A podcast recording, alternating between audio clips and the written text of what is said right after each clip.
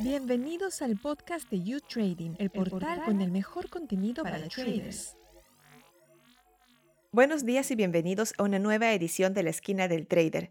Yo soy Estefanía Gosser y en el episodio de hoy vamos a hablar sobre un tema que puede parecer bastante lejano, pero que en realidad nos afecta a todos y a diario.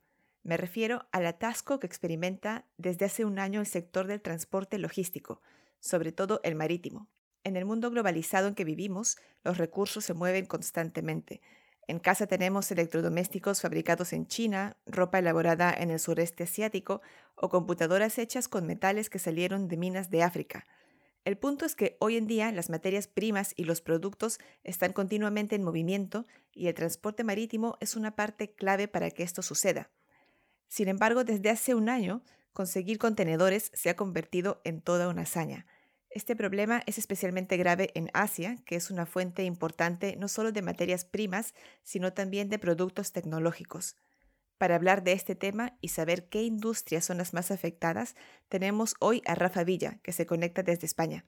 Bienvenido, Rafa. Hola, buenos días, Estefanía. Rafa es doctor en ciencias económicas, es profesor de ciencias del transporte y logística en la Universidad Camilo José Cela y también es el responsable de la división logística de Metro Madrid. Rafa, comencemos con el origen de este atasco. ¿Cómo surge y qué tan grave es? Bueno, el origen, eh, es verdad que el origen mm, viene con, el inicio en la pandemia. Eh, ya en el transporte marítimo se había producido una concentración de todas las principales navieras. Habían, por un lado, había habido algunas adquisiciones de unas eh, con otras, había habido alguna quiebra. Con lo cual, antes justo de la pandemia, ese mercado se había concentrado, había menos navieras disponibles. Eh, justo con la pandemia, pues, ¿qué, es lo que ocurre? Pues el, comercio se para, toda la industria se para y las navieras lo que hacen es adaptar ese transporte, esa oferta de transporte a la demanda. Como se había reducido mucho esa demanda de bienes, pues las navieras lo que hacen es reducir esas rutas comerciales, esas rotaciones entre, entre destinos. Entonces, eh, justo en la primera parte de la crisis del coronavirus, pues lo que, se hace, lo que hacen las navieras es ajustar su oferta de, transporte a la demanda que había, que en ese momento se había parado por completo. Luego, en, octubre ya del, año pasado, pues se produce un incremento rápido de, de la demanda pero no se produce un ajuste de la oferta que, había existido previamente, con lo cual no se incrementa en la necesidad que, se demandaba la oferta en el transporte marítimo. Con lo cual, lo que eso que hace en un primer instante es incrementar los precios y tener menos contenedores disponibles. También es cierto, y hay que señalarlo, que esos contenedores, que existirlos los hay, pero, pero quizá no estén en el lugar correcto, se habían distribuido desde, desde, desde Asia a, muchas partes de África para entregar material sanitario y esos no habían vuelto. Con lo cual, no es que no haya contenedores, sino que no están en el, en el lugar adecuado. ¿Y por qué es tan difícil eh, devolver estos contenedores a, a, donde deberían estar ahora mismo? Eh, eh, es difícil por varias razones. Por, un lado, por cuestiones de rentabilidad, o sea, devolver contenedores vacíos es, es poco rentable.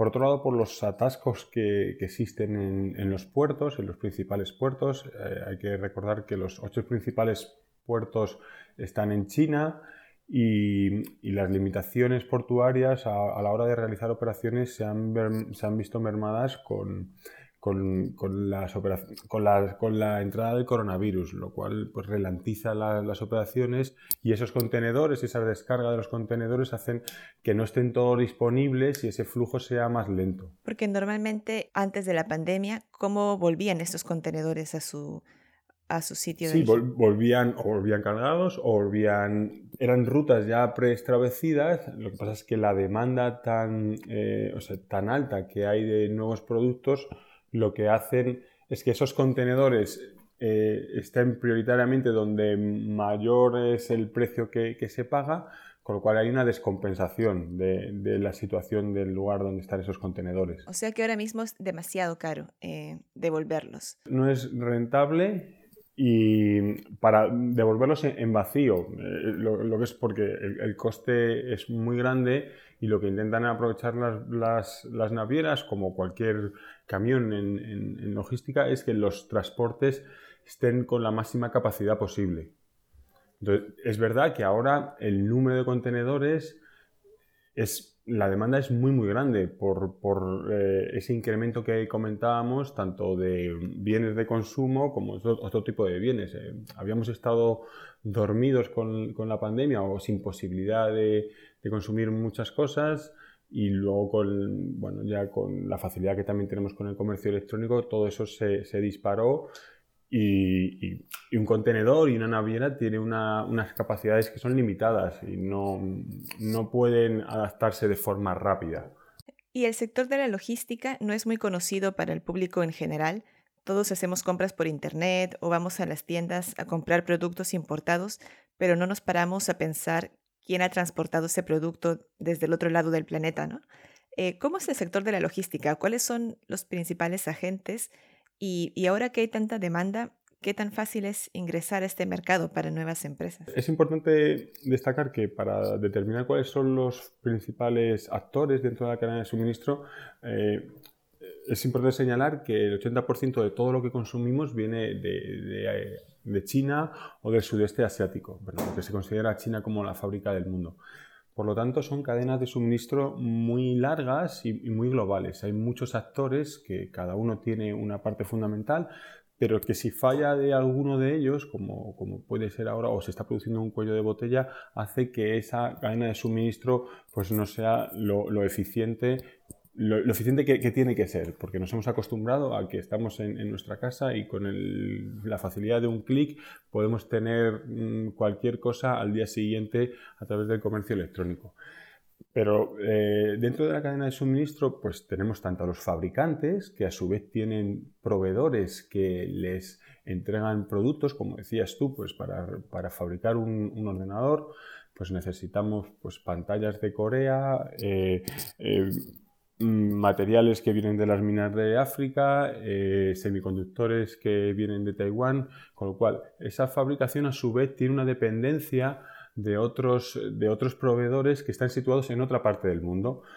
Y a partir de ahí, esa fabricación lo que se hace una vez que ya se han ensamblado todos los, materiales y ya tenemos el producto terminado, lo que se hace es a través del transporte marítimo, en, la mayoría de los casos, llegar desde China o desde el sudeste asiático a uno de los puertos principales, como pueden ser pues, en Europa Rotterdam, y una vez allí se descargan, se, se, almacenan en centros regionales de distribución para luego a través del transporte llevar y, trasladar esos materiales o esos productos a los consumidores. Y nos decías que hay mucha concentración en este mercado, ¿no? Bueno, te preguntaba que si, si ahora es un momento en el que hay tanta demanda, ¿es fácil entrar al, mercado?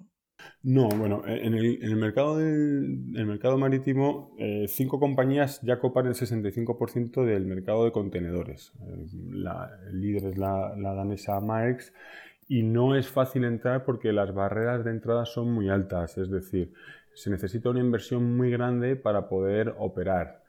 Mm, imaginemos que en el sector de la última milla de e-commerce es más fácil porque los costes para poder disponer de una furgoneta son mucho menores y podría hacer el reparto de forma, de forma sencilla o con costes bajos pero en el caso de las navieras necesitas construir y tener la infraestructura para poder eh, tener barcos y toda la infraestructura que requiere, con lo cual las barreras de entrada son muy altas y por eso la concentración es, muy grande. ¿Cómo ha afectado este incremento de la demanda a los precios del transporte marítimo de mercancías? Los precios, eh, bueno, Actualmente han ha, remitido un poco esa subida, se han llegado a multiplicar por 10 un, contenedor que, por ejemplo, pueda transportarse desde, desde Shanghái a, Los Ángeles o, a Rotterdam. Se ha multiplicado por 10, lo que podía costar 1.500 pues llegó a costar 14.000 dólares. Ahora es verdad que, ha bajado un poco en el mes de, noviembre pero no se espera que, en el corto plazo ni en el medio plazo tengamos precios como los que teníamos antes. Habrá un ajuste, podremos ajustarnos, pero no, no espera ninguno de los actores en de la cadena de suministro global que los precios vuelvan a ser a los que teníamos anteriormente a, los, a los prepandemia. ¿Y cuáles son los sectores más afectados por esta dificultad de conseguir contenedores y por el aumento de precios? Bueno, como decíamos, son los que, los que tienen la cadena de suministro más larga o, más global. Eh, pues desde componentes electrónicos, eh, juguetes, automoción, todos ellos que a su vez dependen de otros proveedores para suministrar y para poder ensamblar y poder fabricar sus productos. Eh, como recordábamos, eh, la fábrica fundamental es, China y lo que está produciendo además tienen limitaciones en, la fabricación por, cuestiones de, COVID y también por cuestiones de, de energía, de los precios de la energía, les está limitando su capacidad de producción. Con lo cual estos productos están más afectados. Los que menos están afectados, pues los que tienen una cadena de suministro más, más corta, es decir, los que la fabricación está muy cerca del, lugar donde está el consumidor, como pueden ser los productos perecederos u otro tipo de productos. ¿Y esto se está viendo ya en el bolsillo de los consumidores? Las consecuencias son, por un lado, el incremento de precio del transporte y por otro lado, que mm, eso sí que es evidente ya, es el retraso en en los plazos de, entrega. El precio en, los productos se está, yo no creo que, se esté notando de forma significativa, ni tampoco en el caso de Europa no, hay un desabastecimiento eh, notable, sí puede ser puntual en algunos productos, pero sí que lo que no tenemos esa capacidad de, ante un producto que se ha agotado, tener la respuesta rápida que podíamos tener antes de poder reponer ese producto y poder disponerlo. Antes, pues bueno, una ruta que podía tardar eh, cuatro semanas, pues puede tardar ahora 10, incluso 12 de, transporte marítimo. ¿Y cómo está respondiendo la industria a este problema? ¿Ha surgido alguna tendencia nueva, alguna alternativa creativa para paliar esta crisis? Bueno, las alternativas, algunas empresas minoristas grandes con capacidad, pues eh, intentaron y de hecho contrataron sus, propios transportes marítimos. Eso eh, lo que hizo eh, también fue colapsar aún más ya la capacidad limitada que tenían los, puertos. Y otras opciones son llevar esos productos a través del avión. El problema que tiene el transporte aéreo son fundamentalmente los costes, la ventaja de la rapidez, pero los costes son muy, muy, mucho más elevados que en el, que en el transporte marítimo.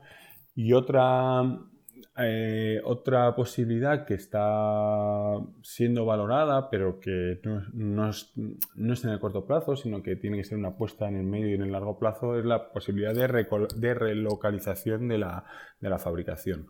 Que la dependencia que comentábamos al, principio de China pues sea menor y que, pues en el caso de Europa o en el caso de Latinoamérica, podamos tener fábricas propias de determinados productos clave eh, que aportan valor y que nuestra dependencia se, se, reduzca.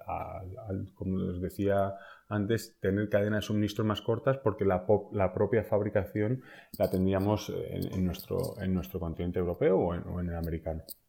¿Y qué es lo que se comenta en el sector? ¿Hay esperanzas de que este atasco se vaya a solucionar pronto? En el medio, en el corto y en el medio plazo, no.